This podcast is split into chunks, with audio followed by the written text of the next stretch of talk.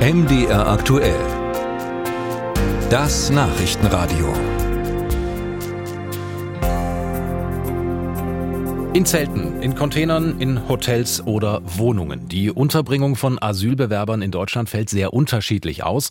Der amtierende sächsische Ausländerbeauftragte Gerd Mackenroth, der führt daher einen sogenannten Heimtüv für Flüchtlingsunterkünfte durch, um sich einen Überblick über die tatsächliche Qualität der Wohnsituation geflüchteter Menschen zu verschaffen.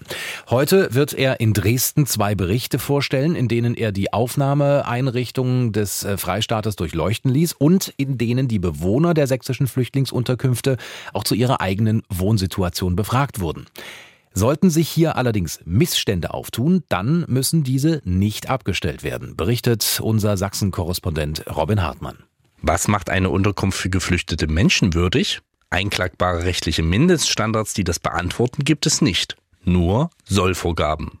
Und deren Einhaltung ist nicht selbstverständlich. Aus dem Grund hatte Sachsens ehemaliger Ausländerbeauftragte Martin Gillow bereits 2010 einen sogenannten Heimtüv eingeführt. Nach wissenschaftlichen Kriterien ließ er Flüchtlingsunterkünfte prüfen. Mittlerweile gibt es sechs dieser TÜVs. Doch mit der Veröffentlichung endete die Zuständigkeit. Denn der Ausländerbeauftragte ist nicht weisungsbefugt gegenüber den Landkreisen, die für die Unterbringung verantwortlich sind. Für den sächsischen Flüchtlingsrat ist das die größte Kritik, sagt Sprecher David Schmidtke. Dass zwar die Ergebnisse, die offen zutage kommen, auch äh, sinnig sind, eigentlich in der Öffentlichkeit diskutiert zu werden, aber dass es dann keine rechtliche bindende Konsequenz hat, dass es dann auch keine Konsequenz gibt in der Handlung politisch, das haben wir leider schon häufiger beobachtet. Und es ist so, dass es dann am Ende doch ein zahnloses Instrument ist. Dazu kommt, Schlecht geführte Einrichtungen werden mittlerweile im Heimtüv-Bericht nicht mehr erwähnt, sagt die Geschäftsstelle des Ausländerbeauftragten. Man wolle Kommunen oder Landkreise nicht bloßstellen. Stattdessen positive Beispiele aufzeigen.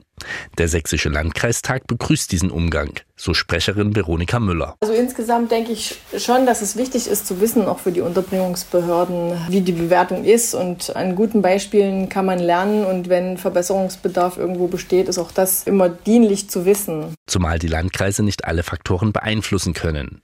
Und aktuell müssten die Landkreise sowieso Prioritäten weniger auf die Qualität der Unterkünfte legen, gibt Müller zu bedenken. Also im Moment sind die Unterbringungsbehörden wirklich froh über jede Unterkunft, die wir kriegen. Wir haben ja so viele Menschen unterzubringen wie noch nie vorher. Die Situation am Wohnungsmarkt oder an geeigneten Objekten ist auch nicht so, dass wir uns das aussuchen können, wo wir die Menschen unterbringen, sondern wir sind froh, überhaupt geeignete Unterkünfte zu finden. Und unser oberstes Ziel bleibt auf jeden Fall die humanitäre Unterbringung, möglichst ohne Provisorien. Und das ist so das Ziel der Unterbringungsbehörden. Auch der Flüchtlingsrat sieht ein, dass in der aktuellen Lage die Quantität der Unterkünfte Vorrang zur Qualität habe.